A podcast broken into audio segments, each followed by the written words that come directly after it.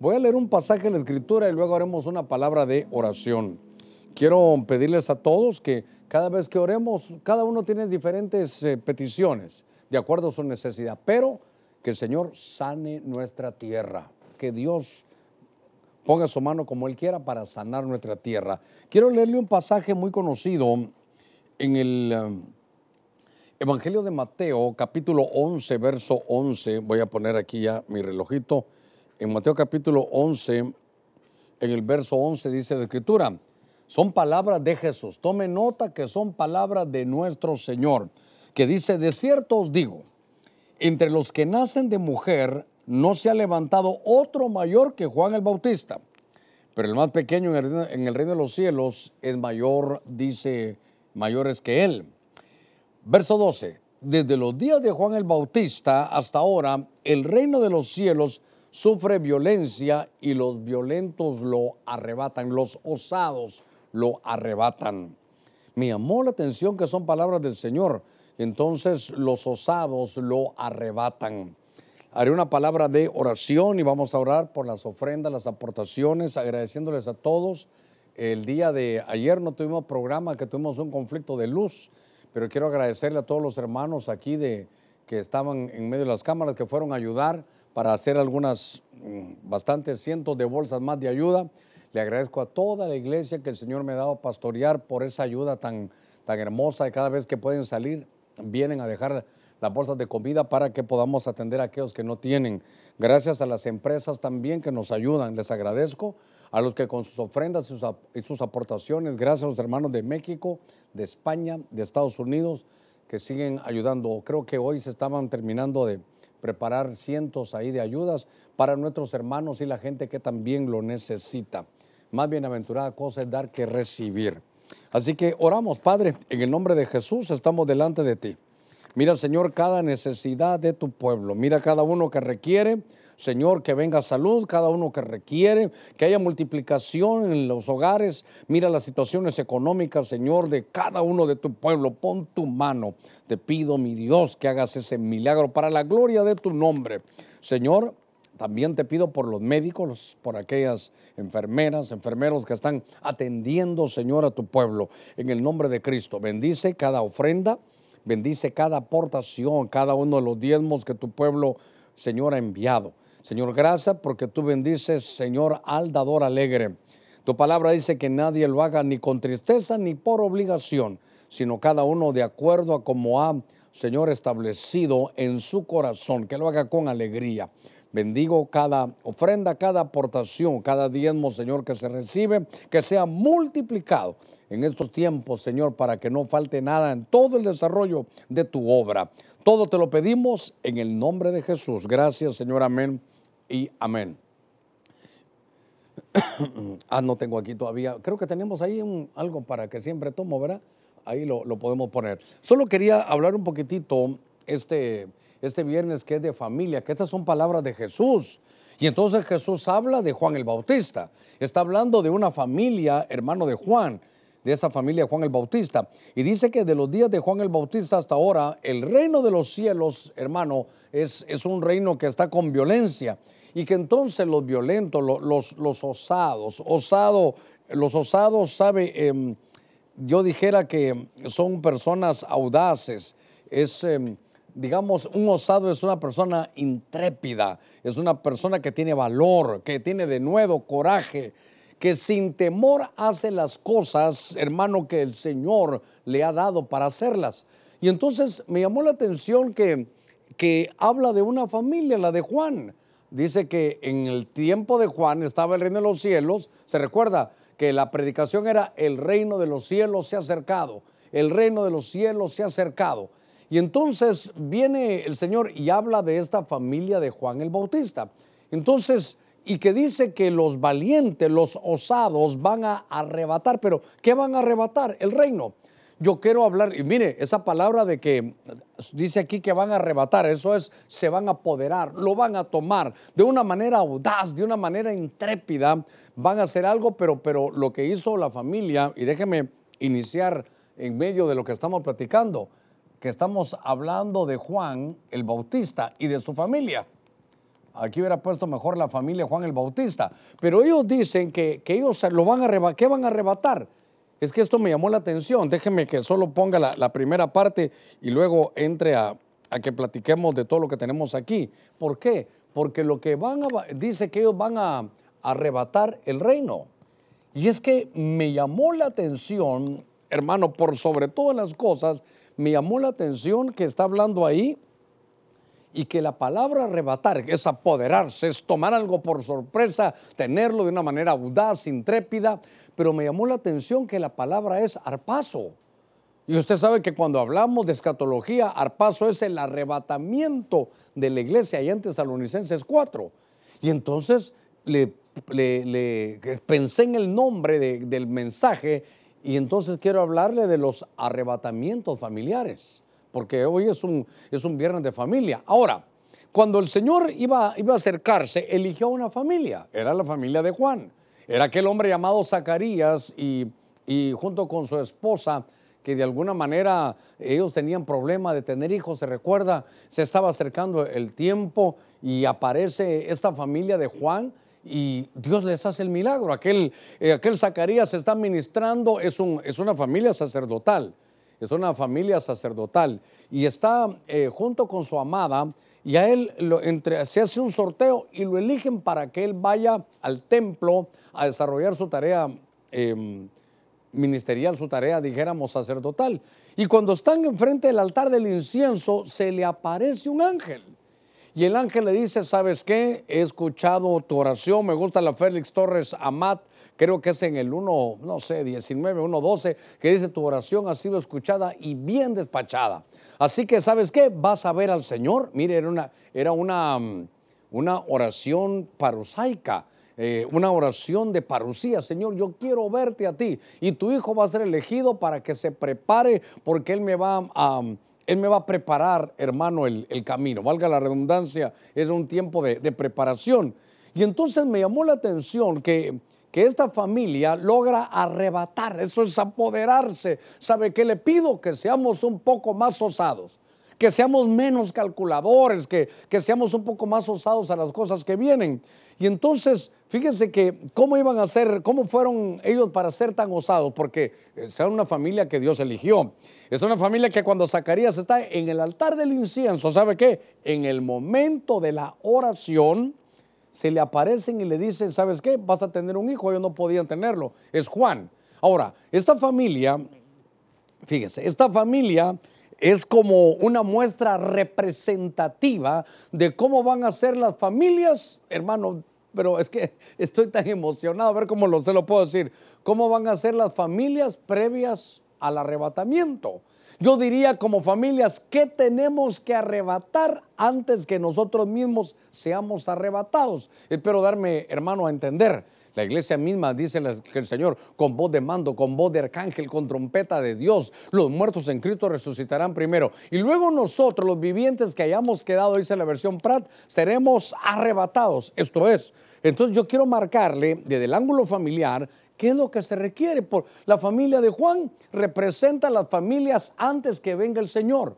Y ahora, este es hermano, una cosa tan interesante ellos, ¿qué tenía? ¿Qué tenía Juan el Bautista? ¿Qué tenía su padre Zacarías? ¿Qué tenía, hermano, la mamá de Juan? ¿Qué tenían? Y me di cuenta que ellos tuvieron una experiencia antes que viniera el Señor. Y fue que tenían llenura, llenura del Espíritu. Ellos fueron llenos de Espíritu.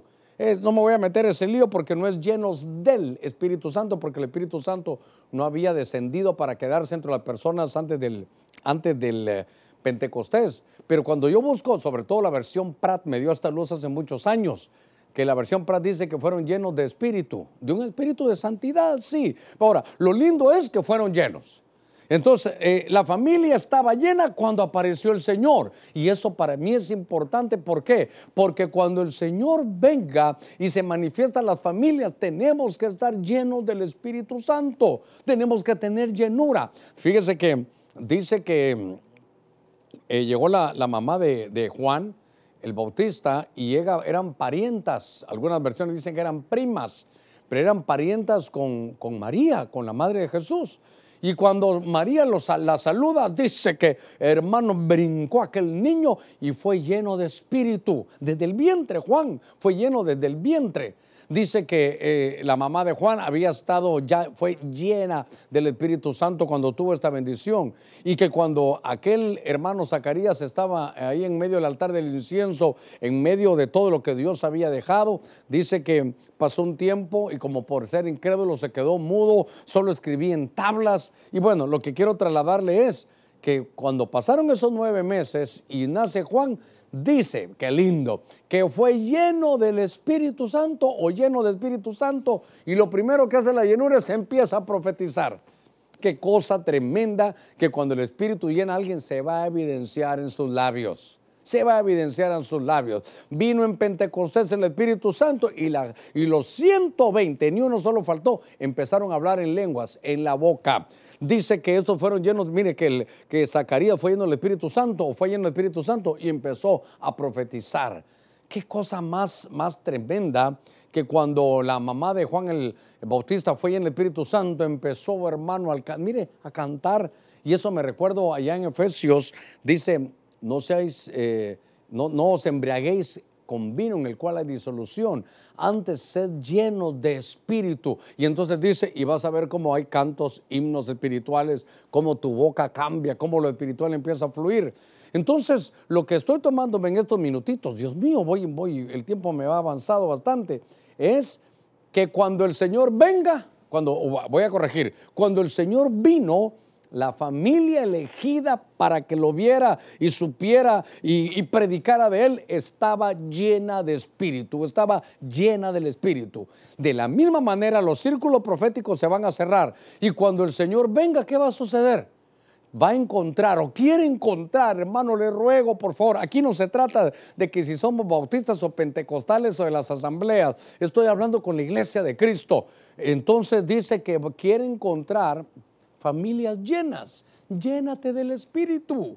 Llenémonos del Espíritu Santo. Esa es la primera. Entonces dice que las familias, ahora voy al punto, las familias llenas del Espíritu logran arrebatar el reino. ¿Qué significa eso? Son familias de reino. ¿Ha escuchado usted ah, como que esa frase se mueve entre algunos cristianos, verdad? ¿Y qué tal estuvo? Oh, fue, fue una, fue una, una experiencia de reino. Usted da un buen rema, uy, esa es una palabra de reino. Usted mira una situación y dice, la gente dice, esto es algo de reino. Como quien dice, estamos dentro del reino espiritual. Estando en la tierra, estamos viviendo el reino, hermano, el reino de Dios. El reino de Dios no es, no es puestos, hermano, ahí en lugares políticos. El, el reino de Dios es que vivimos en la tierra como que estuviéramos en el cielo. Entonces, lo primero que hacen, mire cuánto he, invertido para el tema que quiero darle, es que aquellos arrebataron. lo primero que hay que apoderarse es de la llenura del Espíritu para poder tomar el reino de Dios. No, mire, ahí estaban unos foros y preguntaban, eh, bueno, eh, yo quiero, yo estoy en una familia evangélica, pero quiero ser católico. Yo pocas veces menciono las religiones. Y el consejo era, no busques religión, busca a Jesús. Agarra tus Biblias y la Biblia que sea, no importa si tiene, qué sé yo, si tiene 66 libros o tiene 5 eh, más o 5 menos, eso no interesa. Empieza a llenarte del Señor y entonces el Espíritu Santo vendrá, serás lleno y vas a entrar con la verdad porque el Espíritu Santo te va a llevar a toda verdad y a toda justicia. Entonces empecé a ver qué es lo que debemos de arrebatar. En el libro de Joel, déjeme eh, ingresar ya al mensaje. En el libro de Joel, en el capítulo 1, verso 16 dice, no fue arrebatado el alimento delante de nuestros ojos, la alegría y el placer de la casa de nuestro Dios. Entonces me llamó la atención, a ver, oh perdón, perdón, perdón, me fui a uno más adelante, Dios santo, a ver qué pasaba. Pero lo, lo podemos derivar, lo podemos derivar, ya que lo tengo aquí. Dice, no fue arrebatado el alimento de delante de nuestros ojos, la alegría, el placer de la casa de nuestro Dios.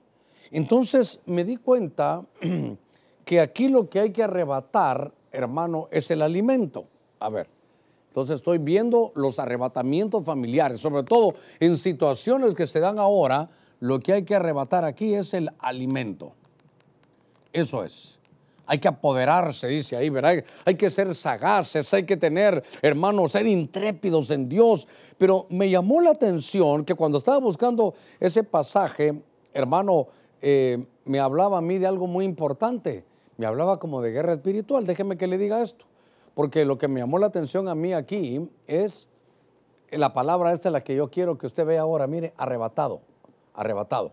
Y entonces el alimento había que tomarlo, había que apoderarse, había que encontrarlo. Y entonces me recuerdo yo que en el libro Segunda de Reyes, en el capítulo 7, le voy a contar rápidamente la historia. La historia es que estaba sitiada Samaria. Samaria estaba sitiada y entonces empezaron a cortarle los alimentos. Ellos, eh, algunos quieren adornarlo, algunos les cuesta creerlo, pero estaban sitiados. Estaban sitiados, les habían cortado el agua, les habían cortado, hermano, todo, eh, tenían una, una pobreza extrema y la comida que se vendía en algunos momentos de estar sitiados era estiércol de paloma. Así se vendía, eso era lo que ellos comían. Comían estiércol en mano en medio, era, era una situación, pero, pero de las más bajas que uno puede leer en la escritura. Y entonces viene Eliseo y profetiza y dice, mañana a estas horas, oigan, mañana a estas horas vamos a tener alimento, todos van a comer bien, los precios van a bajar, eh, prepárense. Una palabra de profecía. En aquellos días era una palabra de profecía, para nosotros ahora es palabra profética. ¿Por qué? Porque ahora ya está escrita. La palabra profética más segura no es una profecía que te da alguien. La palabra profética más segura es, es lo que está escrito.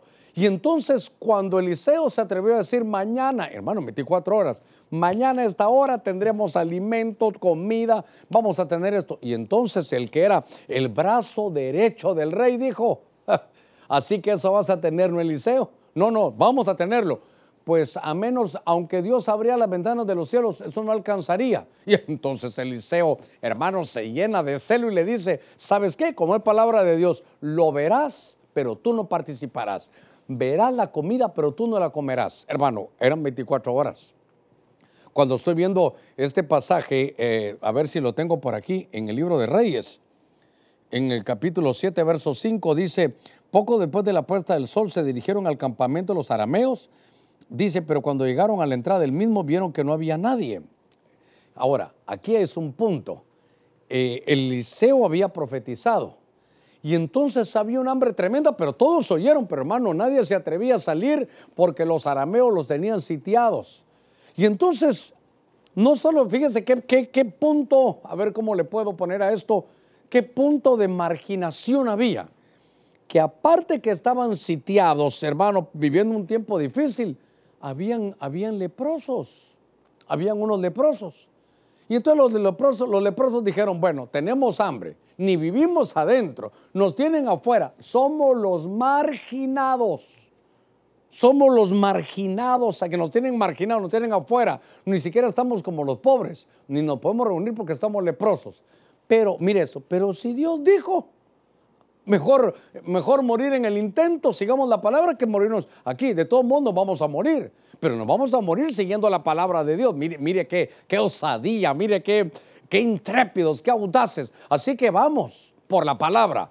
Vamos a hacerlo por la palabra. Parece difícil, pero lo vamos a hacer por la palabra. Y aquellos leprosos fueron y cuando iban en el camino, hermano, dice en una versión que, encontraron hasta pisos de cerámica, encontraron, hermano, mm, em, ropa nueva, tirada, tesoro, oro, plata, tirado todo, porque como que todos los arameos habían escuchado algo y se fueron. La Biblia dice que Dios puso temor en ellos, oyeron que venía un ejército y se fueron. Entonces llegaron, hermano, y empezaron a comer de lo lindo. Entonces, fíjese esto, ellos arrebataron el alimento y entonces aquí hay unos leprosos, a ver cómo le ponemos, eh, que eran marginados, le vamos a poner los marginados. Los marginados. Los que menos, hermano, pensaban en tenerlo, porque esto era, hermano, esto era seguir una palabra profética. Ellos siguieron la palabra profética más segura. Ellos siguieron, hermano, la palabra profética. Y entonces esto me ha llenado mi corazón, porque entonces tenemos que confiar en lo que la palabra de Dios dice.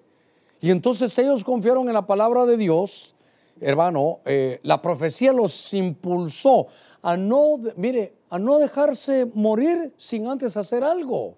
Entonces, a mí me ha llamado la atención porque de pronto vemos que, que alimento puede faltar, pero hay que ser osados. Si la palabra de Dios dice que Dios puede multiplicarlo, hay que orar. Señor, tú ya viste en nuestra la cena pero estamos basándonos en tu palabra escrita que tú puedes multiplicarlo. Vamos a ser osados, vamos a ser intrépidos, vamos a, ver cómo tú nos vas a proveer. Y entonces me llamó la atención porque ellos arrebataron el alimento. Por eso, mire, eh, a ver en el, texto anterior, eh, dice ahí en Joel que hay algunos que arrebatan el alimento, se apoderan, que de alguna manera dice ¿No fue arrebatado el alimento delante de nuestros ojos? En lugar de que nos vayan a quitar el alimento, nosotros vamos a conseguir alimento. Obviamente, hermano, que cuando estos leprosos estaban así, dice, ¿por qué no vamos a quedar aquí sentados esperando la muerte? Ellos, hermano, tenían que, iban a morir, pero en la lucha, en el esfuerzo, buscando la salida, tocando las puertas, hasta que recibieron de parte de Dios, hermano, recibieron de parte de Dios y recibieron una palabra cuando tú leas la Biblia, cuando tú oigas un mensaje, si hay una palabra que de pronto sale, cobra vida y se guarda aquí en tu corazón, entonces ese es un rema. Y sobre eso debes de ir, sobre ese rema, para arrebatar, arrebatar. Dice que, hermano, el triunfo es de los osados. El triunfo es de los osados. Hay que ser intrépido, hermano, intrépido, audaz. Hay que, hay que hermano, ir a la palabra y vivir lo que la palabra dice. No podemos ser evangélicos de quedarnos sentados, hermano, esperando que, haga, que alguien haga algo por nosotros. Hágalo usted en su casa. Somos las familias que van a ser arrebatadas por el Señor, pero esa unción de arrebatar, arrebatar, de apoderarnos, de tener, hermano, de que en medio de las situaciones no se den, Dios puede hacerlo cuando le queremos a Él, hermano, con todo nuestro corazón. Estaba leyendo em, en estos pasajes, en el libro de Isaías capítulo 33, verso 23.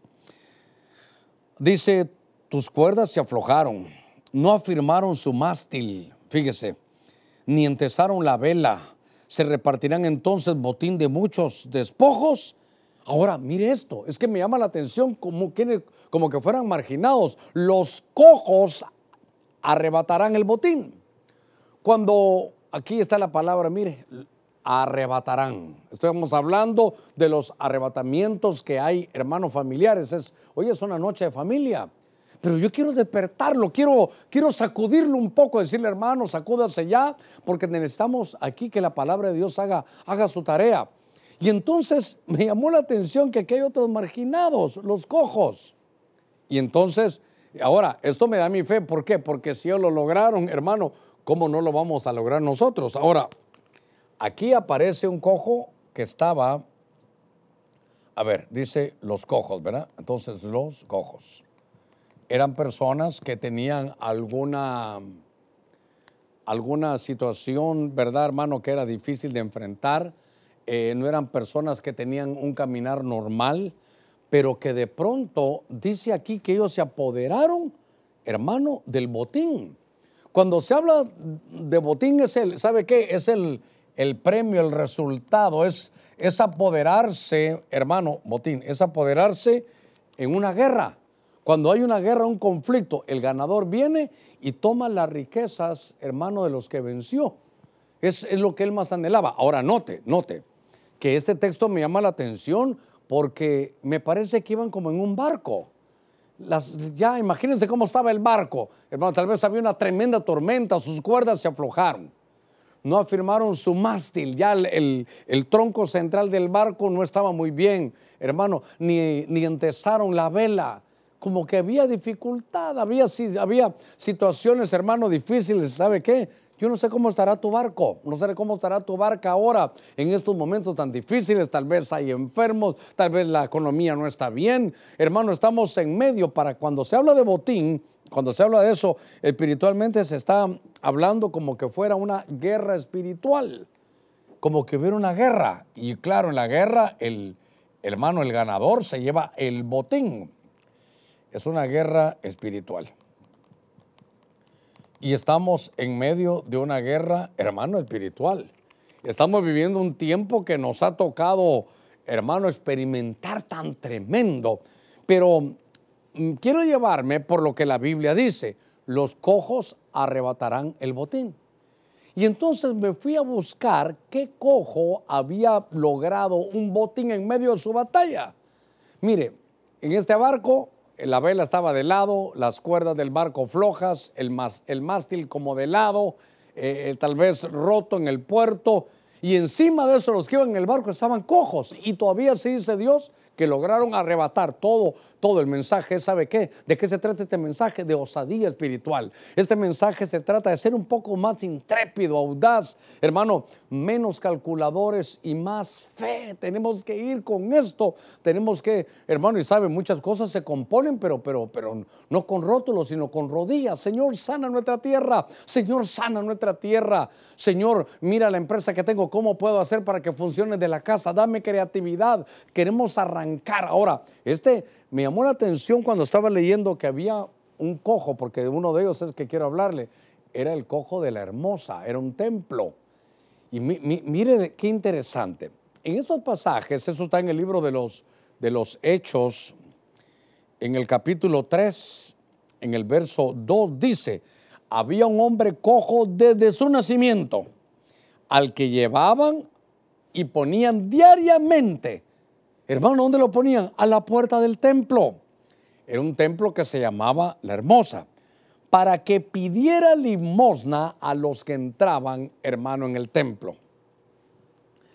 Este hombre de, de Hechos capítulo 3, verso 2 no dice, no dice cuál era su nombre, lo que solo dice que era un hombre que llegaba ahí, era un hombre cojo, la situación no estaba bien. Aparte de tener un problema físico, tenía un problema económico. Aparte de tener un problema económico, tenía, perdóneme, un problema en su manera de pensar. Y se rodeaba de gente que decía, lo voy a llevar al templo, ¿para qué? Dice que él no iba a adorar, él no iba a buscar de Dios. Dice que él iba al templo a ponerse en la puerta y a pedirle limosna a todos los que llegaban. Mire la mentalidad. ¿Cuánto tiempo habrá pasado? No sé, pero note usted que, oh, perdón, pensé que estaba Hechos 3.2. Eh, note usted que era un hombre que era cojo de nacimiento. Entonces, ¿sabe qué? Por un defecto, su familia, en lugar de, ayudar en algo, lo que hicieron es que lo acostumbraron a que ellos lo llevaban al templo a qué?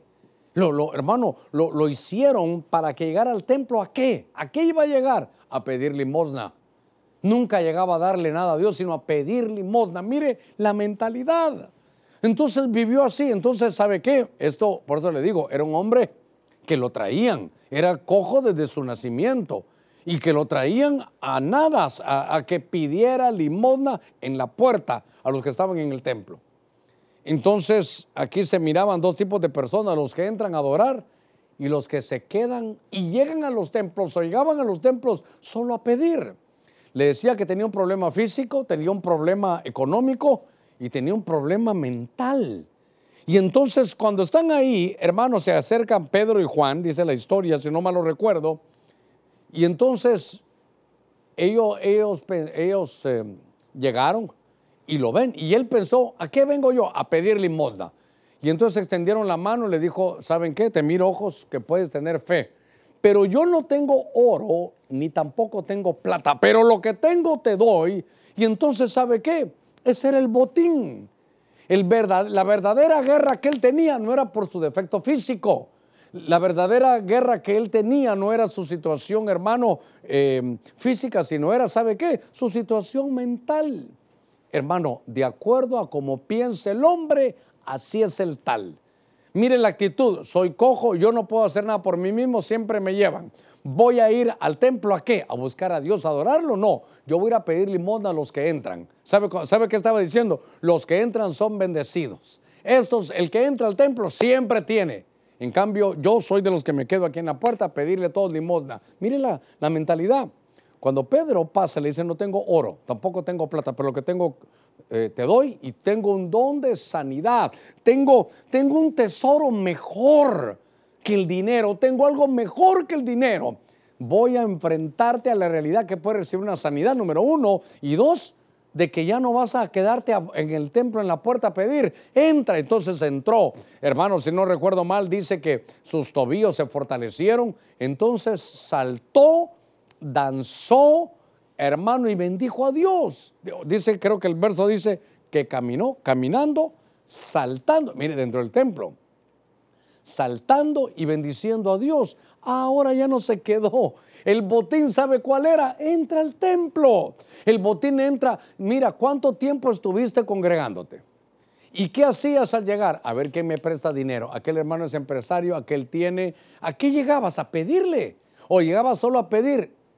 Ahora que estamos en, en los hogares, hay que, hay que redireccionar esto porque tenemos que arrebatar el botín. Pero el botín es el verdadero tesoro. El verdadero tesoro, hermano, no era que le dieran dinero, porque iba a seguir siendo pobre, iba a seguir teniendo esa mentalidad, iba a tener siempre la mentalidad de uno que no va a poder caminar como Dios quiere, de tener una cojera para toda la vida. Este hombre entra y de pronto, hermano, dice que se apoderó del botín. O sea que el botín no era, no era tesoro humano, no era riqueza de hermano material, no era metálica era una riqueza de entender que era entrar.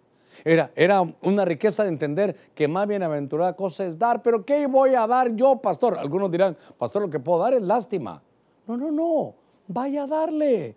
Y en su casa dígale, Señor, no te vengo a pedir nada. Vengo a darte la gloria, la honra. Todavía respiro, todavía tengo que comer, todavía me puedo hacer una tortillita con frijol y queso, todavía estoy aquí con mi familia, ese es mi mayor botín. Entonces hay que arrebatar el verdadero botín. A este hombre lo tenían, hermano, preparado porque el dinero no le iba a arreglar su problema.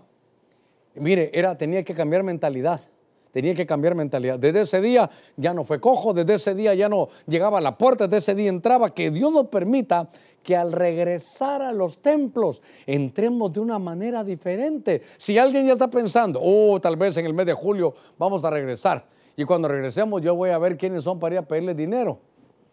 Es el, dice que el templo era la hermosa. Puede llegar a un hermoso templo, pero usted va a seguir como siempre cambie su mentalidad, hermano. Por eso es, ¿sabe qué? Aquí arrebataron el reino, arrebataron alimento y arrebataron el verdadero botín. Entonces me llamó la atención que esas son las familias del arrebatamiento. Estaba con estos minutos que llevo ya, oye, casi que a la mitad del, tiempo, pero quiero llevarlo al libro de Nahum, capítulo 2, hermano, verso, verso 12, muy importante. Nahum capítulo 2, en el verso 12 dice la escritura, el león arrebataba en abundancia para sus cachorros y ahogaba para sus leonas, y llenaba, dice, de presas sus cavernas y de robos sus guaridas. Obviamente era un animal que iba, hermano, a traer, pero ¿sabe qué me llamó la atención de este león? Que arrebataba la abundancia. Eso es lo que cuando yo estaba buscando, bueno, si somos familias del arrebatamiento, me di cuenta que antes de que el Señor nos arrebate, tenemos que ser, ¿sabe qué? Con una mente de conquista. Tenemos que tener en nuestro corazón, hermanos, sacudirnos un poco, porque las malas noticias, todo lo que pasa, lo que dan los medios, hermano, es la información que llega. Y como de acuerdo a como piensa el hombre, así es el tal, estamos, estamos muchas veces mal pero el león arrebata en abundancia para sus cachorros. Ah, toma algo, arrebata, se apodera, hermano, de la abundancia. Y entonces fíjese que estaba pensando en aquello, cuando vio la abundancia, es, ¿acaso no dice la Biblia, yo he venido para darles vida y qué más? Y abundancia, y vida en abundancia. La abundancia es algo que Dios dejó. Y eso me recuerda a mi Canaán, la tierra de abundancia, la tierra que fluye leche y miel. Y entonces aquí, a ver cómo lo pongo, porque hay, hay dos personas que me llaman la atención, tal vez lo estoy poniendo muy pequeño, Josué y Caleb. Josué y Caleb. Y entonces ellos, ¿qué fue lo que, lo que arrebataron? Hermano, la abundancia, la abundancia. Ellos entraron a Canaán. Abundancia. Yo quiero que tengan vida y vida en abundancia. Ahora, cuando estoy viendo, dice que esos, el león arrebata en abundancia. Eh, no, no agarra poco, en abundancia. Entonces, hermano, tenemos que abrir nuestro corazón. Que Dios dice, ¿sabes qué, pueblo mío? te voy a llevar a una tierra que fluye leche y miel, te voy a llevar a una tierra de abundancia. Usted nació para la abundancia, apodérese de ella. Obviamente que llegar a Canaán, dice que habían, hermano, habían eh, gigantes, habían problemas, pero eso es lo que Dios eh, dejaba. Entonces era, era una especie de, batalla. La tierra en abundancia, la vida en abundancia, ahí estaba, pero, pero había que ir a tomarla. Y entonces me llamó la atención porque Josué y Caleb son, son dos personajes, hermano, muy importantes. Fíjese, cuando habían terminado ya casi la tarea del desierto, póngame cuidado en esto, viene Moisés y le dice, ¿saben qué? Voy a mandar exploradores, como dice, voy a mandar espías, líderes de cada tribu. Son 12 tribus, vamos a mandar 12 espías. Mire, Dios a mí me dijo que allá hay una tierra que fluye leche y miel, vayan y la investigan. Tráiganme muestras de eso. Iban todos estos doce. Y entre los doce, Josué y Caleb. Y fueron los doce. Los doce se dieron cuenta que era cierto, que había leche, que había miel, que había abundancia, que había riqueza, que era tierra de abundancia. Eso es lo que a mí me llamó la atención. Pero entonces había gigantes. Y mire, regresan los doce y entonces piden el reporte, piden el informe. Y entonces 10 de los 12 le dijeron, mira, la tierra es buena, sí, Dios lo dijo, pero hay muchos gigantes. Aquí nos, trajeron a morirnos. Esta es una tierra que devora a sus habitantes. Esta es una tierra terrible. Y entonces Josué y Caleb dicen, espérense, mire, miren la manera de pensar, todos eran, eran dos contra diez. Eran diez contra dos. Era la opinión. De pronto todo el pueblo estaba llorando. ¿Para qué nos trajo Dios aquí? Hermano, oiga esto. Por favor, ponga cuidado en esto. ¿Cuántos días estuvieron allá viendo? ¿Sabe cuántos días? Algunos dicen 40, pero son 38. Y entonces dijo Dios, por cuanto ustedes no han creído a mi palabra, por favor, por eso es que me andamos por aquí, pero quiero regresarme. La palabra profética hay que creer, no importa pues que para el hombre parezca que no se puede cumplir, pero hay que creerla. Y entonces Josué y Caleb dijeron, hermano, aquí nos vamos a dar nuestra opinión, pero los otros días dijeron, eh, no, no se puede. Entonces dijo Dios, ahora, ¿no quieren la abundancia? Mira, pónganme, es que esto es delicado.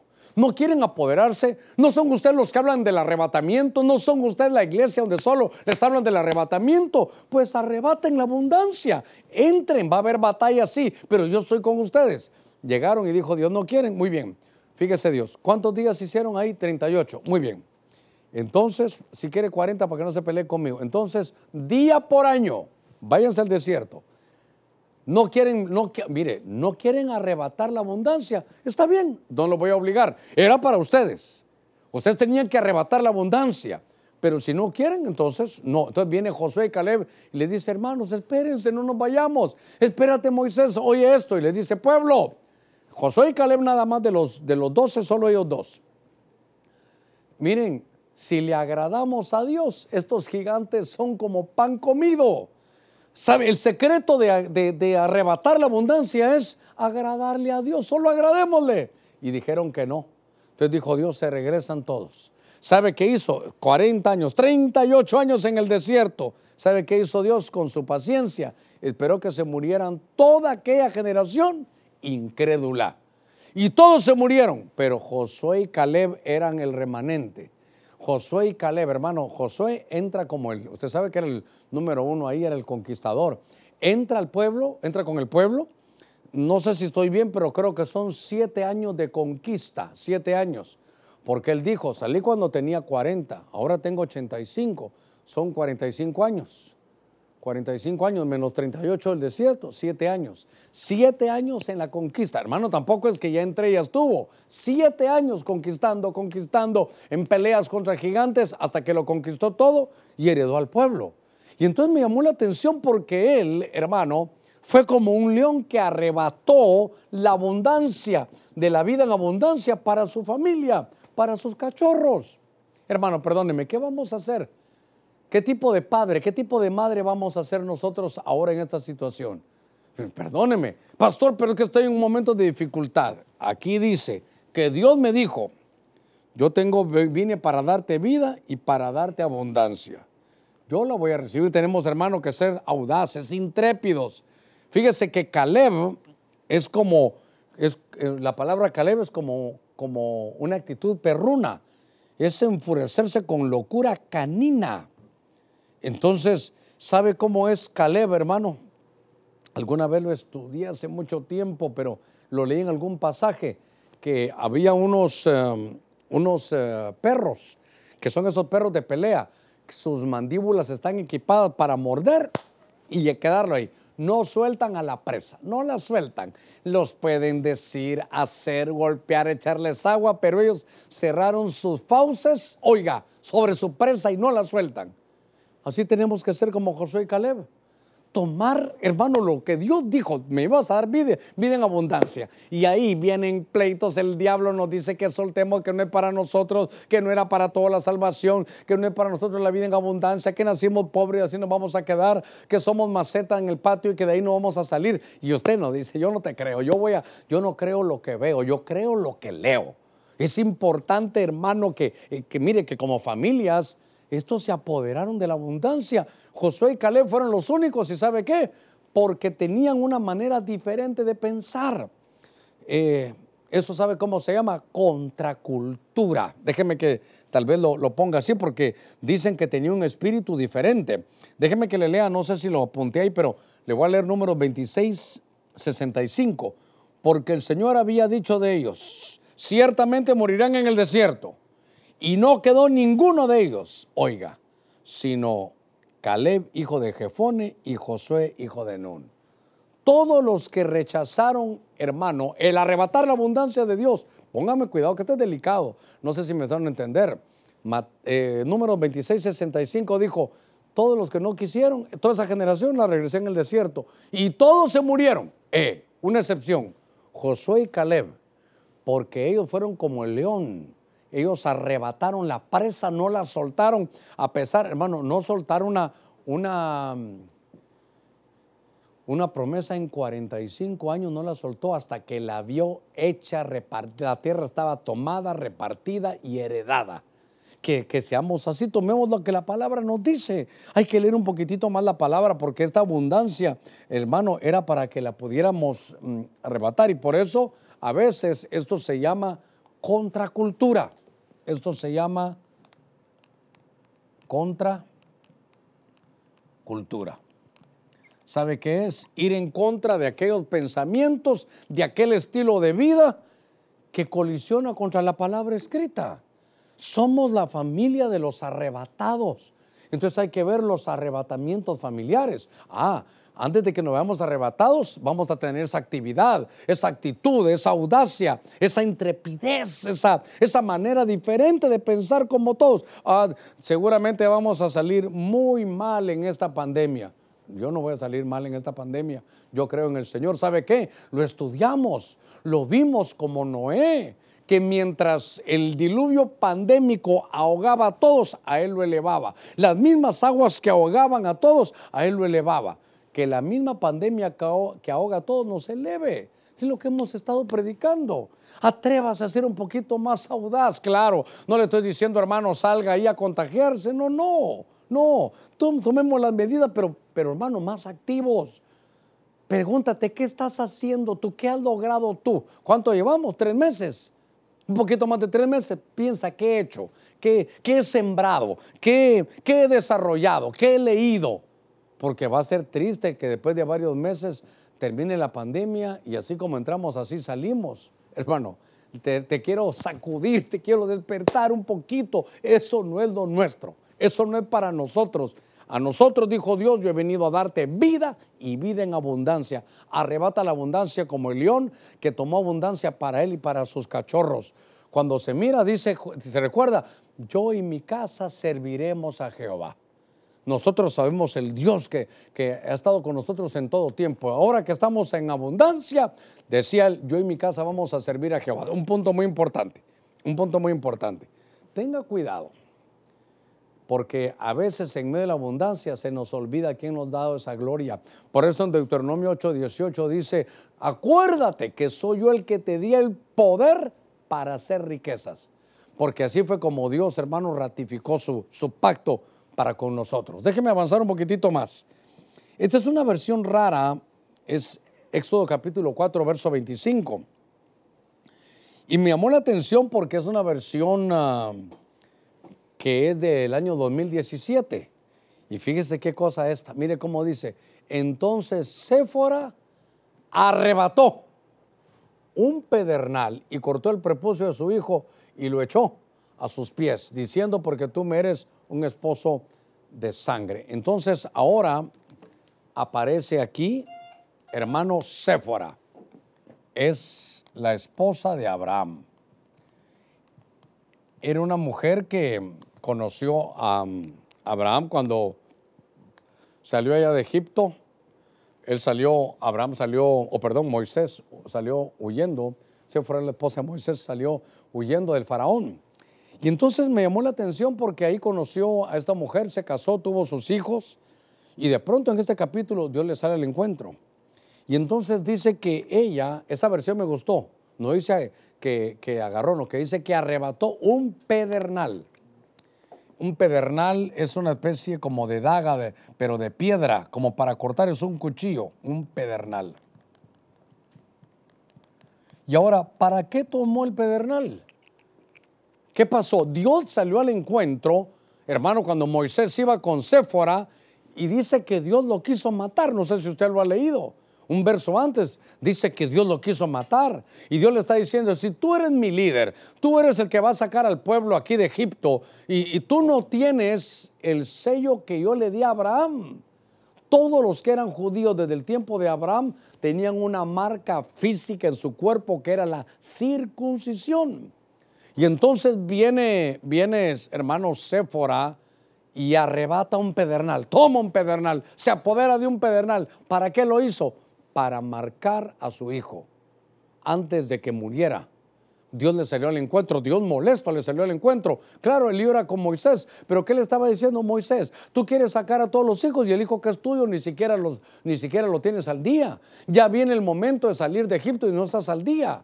Qué cosa, hermano, que si usted me permite aplicar un poquitito, una mujer tremenda, ¿verdad? Porque su esposo no tomaba su liderazgo. Me parece como que Moisés en este punto estaba como dormido. Ella lo tomó. Esta tremenda mujer Séfora, ¿sabe qué? Ejerce un sacerdocio. ¿Quién circuncidaba? ¿Los sacerdotes? Claro.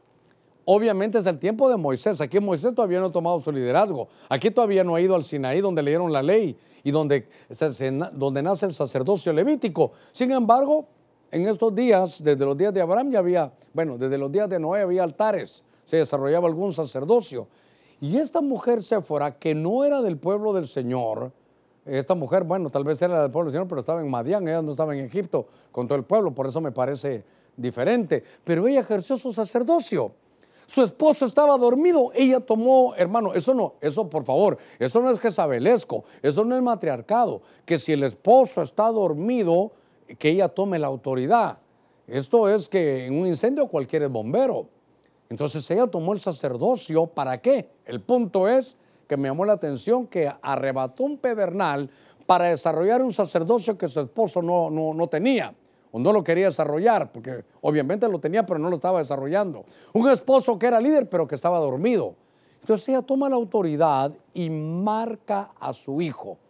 Era ahora eh, este este muchacho es como un hijo, a ver cómo lo pongo, como un hijo de pacto, como un hijo, lo marca, a ver, voy a poner aquí, marca compacto. ¿Sabe qué? Como que le hizo la circuncisión al niño. En la ley levítica, si usted quiere, eran los sacerdotes los que lo hacían. Era, era un, un conocimiento. Y entonces me llamó la atención que lo que le estaba haciendo era una circuncisión. A ver, esto lo hemos aplicado en otras veces, le voy a dar un pincelazo ya que el tiempo me avanza. ¿Se recuerda cuando peleó David con el gigante? ¿Cómo lo llamó? Incircunciso. ¿Sabe qué estaba diciendo? Lo hemos hablado. Este no tiene pacto con Dios. Yo puedo ser más pequeño, no puedo tener todas las herramientas, pero, pero este no, no tiene pacto con Dios y yo sí tengo. Lo que estaba haciendo Séfora como una madre al ver que su esposo está dormido y que en esta, esta pandemia no ha despertado su liderazgo. Entonces ella tomó el sacerdocio, hermana, tómelo. Esto no es matriarcado. Qué lindo cuando él despierte, dígale, no sabes cómo me alegro que ahora ya tomé decisiones, ya te veo orar de nuevo, ya, ya te sacudiste, porque hermano, estas son familias de arrebatamiento. Y entonces lo marca. Y por eso es que la Biblia, mire, por eso es que yo le digo a veces, hermano, óigame con oídos, ¿qué? Circuncidados. Circuncisión es quitar la carne. Óigame con oídos espirituales. Dice en algunos pasajes, había apuntado yo aquí, que cuando Dios llama a Moisés le dice, Señor, es que mis labios son incircuncisos. Mis labios hablan mucho de, de carne y había que circuncidar esos labios. Bueno, hay frutos, hermano, eh, que, que son incircuncisos que todavía tienen carne. Pero hay algo que quiero decirle, pastor, y entonces ahora nos debemos de marcar con la circuncisión. Por parte biológica el niño, hágasela cuando nace. Pero el, el, bautismo en agua es como la circuncisión. Dice Colosenses, no sé si es capítulo 2, por ahí, 2 verso 11, por ahí estará. Y ahí dice que ahora la circuncisión es la primera administración a la conciencia, hermano, es el bautismo en agua somos marcados, hay pacto ya con Dios. Déjeme tomar estos últimos minutitos en este, en este cierre. Estaba viendo que se arrebata el reino, el alimento, el botín, la abundancia y también el pedernal. Es el, ¿sabes qué, hermana? Mujer se escribe con M de Melquisedec. Espero darme a entender. Mujer se escribe con M de Melquisedec. ¿Por qué? porque usted tiene un sacerdocio. Tome su sacerdocio. Tome su sacerdocio de parte de Dios. Marque a sus hijos, por eso dice que la mujer se salvará engendrando. La mujer lo que siempre hace es concibe hijos, pero la mujer no se salva concibiendo hijos. La mujer se salva engendrando hijos espirituales porque usted arrebata un pedernal, marca sus hijos. Pastor, ellos no quieren, usted márcalos si usted la madre. Yo te aparto para el Señor, yo te marco para el Señor. Eso es ser una mujer con audacia. El reino de los cielos se toma, se arrebata. Y eso, eso es lo que yo quiero trasladarle. En el libro de Judas, capítulo 1, verso 23, dice, mire qué cosa, a otros salvad, que dice, arrebatándolos del fuego. Y de otros tener misericordia con temor, aborreciendo aún la ropa contaminada por su sangre. Entonces, hay hay situaciones donde hay un fuego y la gente no puede salir de ese fuego. A ver cómo lo voy a poner aquí. ¿Sabe qué? Un lugar de fuego. Sodoma es lugar del incendio. Y creo que, que me va a salir porque había un justo y el justo se llamaba Lot. El justo Lot. Lot vivía en Sodoma y Sodoma es incendio. Lo he predicado muchas veces. Lo he predicado muchas veces. Pero quiero que usted sepa algo, que Lot no podía salir de ahí. La atmósfera lo había absorbido. Hay situaciones en la vida que hay gente que no puede salir de una atmósfera espiritual, entonces está amarrada a un vicio, está amarrado a una mujer o una mujer amarrado, amarrada a un hombre, eh, puede ser prohibido, amarrado a, situaciones de la vida donde no puedes salir, estás en un fuego. ¿Sabe qué en la Biblia? ¿Cómo caminarás en el fuego sin que tus pies se quemen? ¿Cómo guardarás fuego en el seno sin quemarte? ¿Qué le está diciendo ahí? ¿Sabe qué le está diciendo? Lo mismo que dice el apóstol Pablo. Pablo dice eh, algo fuerte y dice, es mejor casarse que estarse quemando.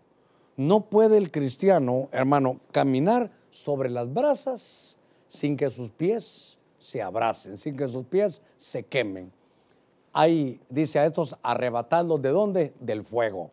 ¿Del fuego? ¿De qué fuego es, hermano? Del fuego de la, de la tentación. El fuego, de, hermano, de, de esa situación. Dice, aquí hay que arrebatarlos del fuego.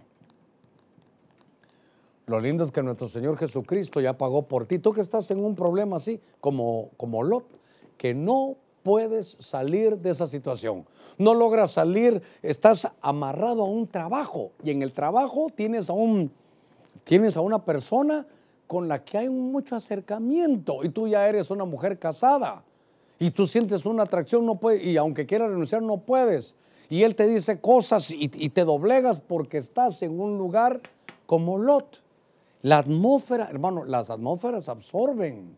Y entonces Lot sabe que no podía salir, por eso Dios le mandó ángeles para sacarlo.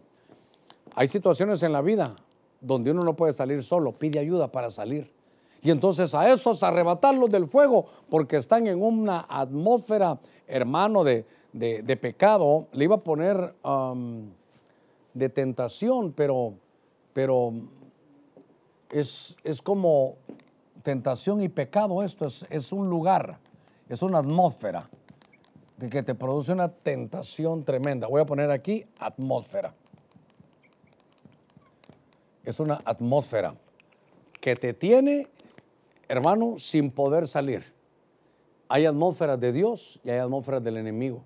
Cuando alguien entra en la atmósfera de Dios, se desarrolla en esa atmósfera calidad. Pero cuando alguien no está en su atmósfera y es la del enemigo, te puede absorber. Voy a cerrar, me quedan seis minutitos. Voy a, voy a cerrar. Hemos estado hablando del arrebatamiento. Y entonces, usted sabe que la Biblia menciona a, en Apocalipsis 12:5, solo quiero llevarlo a esto. Dice la escritura, empezamos con la palabra arpazo y vamos a terminar con la palabra arpazo. Apocalipsis 12:5. Y ella dio a luz un hijo varón que regirá con vara de hierro a todas las naciones. Oiga, mire, este, mire qué tremenda labor de madre. Y su hijo fue arrebatado para Dios y para su trono. Qué responsabilidad de padres que tenemos, hermano. Qué responsabilidad. ¿Será que, ¿Será que su hijo va a ser arrebatado para Dios? ¿Será que nuestros hijos van a ser arrebatados para Dios?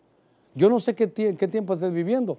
Yo tuve un tiempo en que dije, bueno, Ana era muy pequeñita y mis hijos ya estaban un poquito grandes, ya adolescentes, y dije, no, esto... Yo les dije una vez, miren, cuando venga el arrebatamiento, yo tengo la fe que me voy a ir, pero me da pena por usted porque se van a quedar. Sí, como padre les tuve que, sacudir un poquitito, pero qué lindo que podamos desarrollar, mire, a la manera de la, de la primera familia que vimos de Juan el Bautista, todos llenos, todos llenos.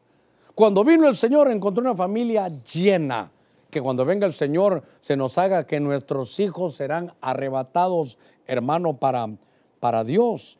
Y entonces em, dice aquí en, la, en, la, en, en este pasaje, me han preguntado mucho, me tomaré estos minutitos, solo déjeme que escriba allá, porque entonces allá están nuestros hijos.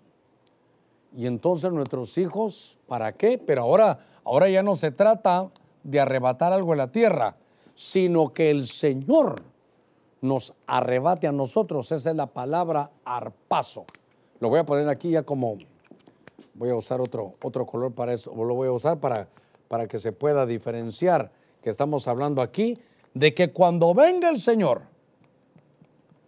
nos arrebaten. Somos, somos familias de arrebatamientos familiares, arpazo. Note usted que cuando el Señor vino había familias llenas de espíritu. Que cuando el Señor venga nos encuentre llenos de espíritu, que sean hijos llenos de espíritu. ¿Sabe qué dice la Biblia? La Biblia dice Lucas 21, 36, orad y velad para que sean tenidos por dignos de escapar, por dignos de ser arrebatados. Entonces, esto requiere dignidad espiritual, dignidad. Se recuerda que dice, ah, hermano, estaba leyendo algunas, en un foro ahí con el apóstol Sergio, y entonces que unos eran invitados, quienes iban allá a, a las bodas, y decía ahí que los invitados no fueron dignos. Qué cosa terrible. Qué cosa terrible que se acerque el día del arrebatamiento. Por eso lo puse con color diferente. Porque aquí ya no es de que nosotros arrebatamos lo que nos van a arrebatar, pero se requiere dignidad. Dice que aquellos que Dios había invitado a sus bodas pusieron excusas y dice, y no eran dignos. La salvación es un regalo. El arrebatamiento es una recompensa, es un galardón. Que Dios nos permita tener esta actitud de arrebatar, esta actitud de apoderarnos, ¿sabe qué? De las promesas del Señor. Yo no estoy diciendo que agarre, por favor, yo no le estoy diciendo aquí que agarre lo que no es suyo. No van a salir aquí ninguno de los hermanos, pastor, me llevé su Biblia porque la arrebaté. me llevé su computadora porque le arrebaté la billetera. No, no, no. arrebata lo que Dios ha dejado para ti. El reino de los cielos es para nosotros. El alimento. Hasta hay un himno que habla del alimento, ¿verdad? Que las aves ni trabajan, tienen alimento. El alimento es para nosotros, el alimento es para usted. Usted tiene que decir, Señor, mira, yo aquí leo la palabra. Porque hay una palabra profética que es, no he visto justo desamparado ni su simiente que mendigue pan. Ah, sea más osado, el pan es para usted. Tome el botín, ¿sabe qué? De los tesoros espirituales. La abundancia es para nosotros. Y creo que las mujeres deberán de tomar, hermano, en audacia, ¿sabe qué? Su labor sacerdotal. Creo que hay algunos, ahora es un poquito más difícil, pero puede ser que estén, el tiempo ya se me agotó aquí, puede ser que, me, que le estén hablando porque mm, el fuego puede ser que no esté en la calle, el fuego puede ser que esté en una computadora donde usted se mancha y está amarrado, que se yo, a la pornografía. Nos va a tocar arrebatarlo del fuego en el nombre del Señor. Dios está preparando familias para el arrebatamiento. Son tiempos finales. Son tiempos finales. Yo voy a hacer una palabra de oración. Si hay alguien que va a recibir a Cristo, arrebate el reino de Dios si es para usted. Son tiempos finales. Buscad a Jehová mientras puede ser hallado. Buscadlo en tanto que está, hermano, cercano. Ahora hay que tocar y se nos abre. Si hay alguien, me gustaría que después que haga una oración, puede llamar al 95 16 50 25 que puede llamar al 2556 37 23 al 28 y le diga, ¿sabe qué? En el culto yo recibí al Señor. Reconcíliese con el Señor. Si todo te ha fallado, todo ya lo probaste, no hubo nada que no hayas probado. Y después de que hayas probado todo y todo te falló, busca al Señor. Ya no hay dónde, ya, ya, ya tocaste fondo, ya no hay para más. Ya descubriste que no son tus hijos, tu esposa, ni los hermanos, que no, no es la familia, que no es el jefe. Ya descubriste que eres tú el problema. Es tu momento de venir al Señor. Es tu momento. No te tardes más. ¿Para qué te vas a tardar más? Padre, en el nombre de Cristo, estamos delante de ti, Señor, esta noche. Te pido que bendigas a cada uno que está recibiéndote como Señor. Tú ahora serás su Salvador y su Señor. Tú podrás hacer cosas grandes. Tú podrás cambiarle, Señor, la vida como la cambiaste a nosotros. Te pido en el nombre de Jesús que Él tome el reino, que se apodere del reino. Señor, que te reciba en su corazón. Dile tú que estás recibiendo a Jesús, abro mi corazón, límpialo, que tu Espíritu Santo entre como una luz y quite toda tiniebla.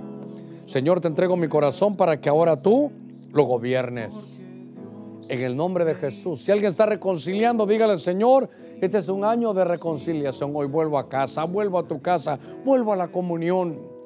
Ya entendí que tengo que ser más audaz, tengo que ser más intrépido, tengo que ser como un Caleb.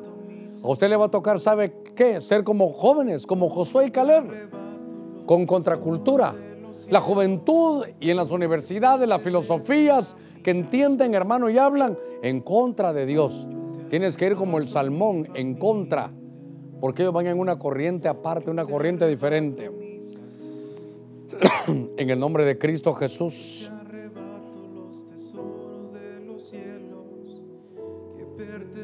Gracias. Si hay alguien que va a recibir cobertura, tal vez esté en un lugar, en algún país, en alguna ciudad donde no hay iglesia. Y tal vez ahora, con esta modalidad, es una iglesia que puede llegar allá a tu lugar a través de las de las eh, de la televisión, del internet, de cualquier manera. Padre, extendemos cobertura también a aquellos que están levantando su mano y que entienden que necesitan congregarse aunque sea virtualmente. Que entienden, Señor, que extendemos nuestra mano, la comunión que nos has dado, Señor, el manto con que has cubierto el ministerio, lo extendemos hasta aquel lugar. Si hubiesen pastores aún, Señor, en el nombre de Cristo extendemos cobertura a aquellos lugares. Padre, tú eres un Dios bueno. Somos familias que estamos en la escuela del arrebatamiento hasta que el Señor venga por nosotros. En el nombre de Jesús te bendigo.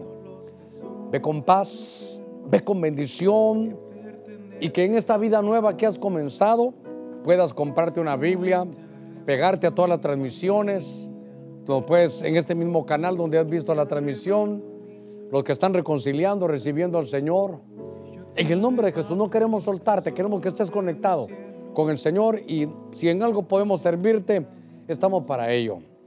Un abrazo para todos. Quiero recordarle que este domingo 21 de junio estaremos en un ayuno congregacional desde los hogares a partir de las 10.30. Hermanos de Corderitos y de Mayordomía, la otra semana será su graduación. Un abrazo para todos. Dios los guarde, Dios los bendiga y hasta el domingo. Bendiciones.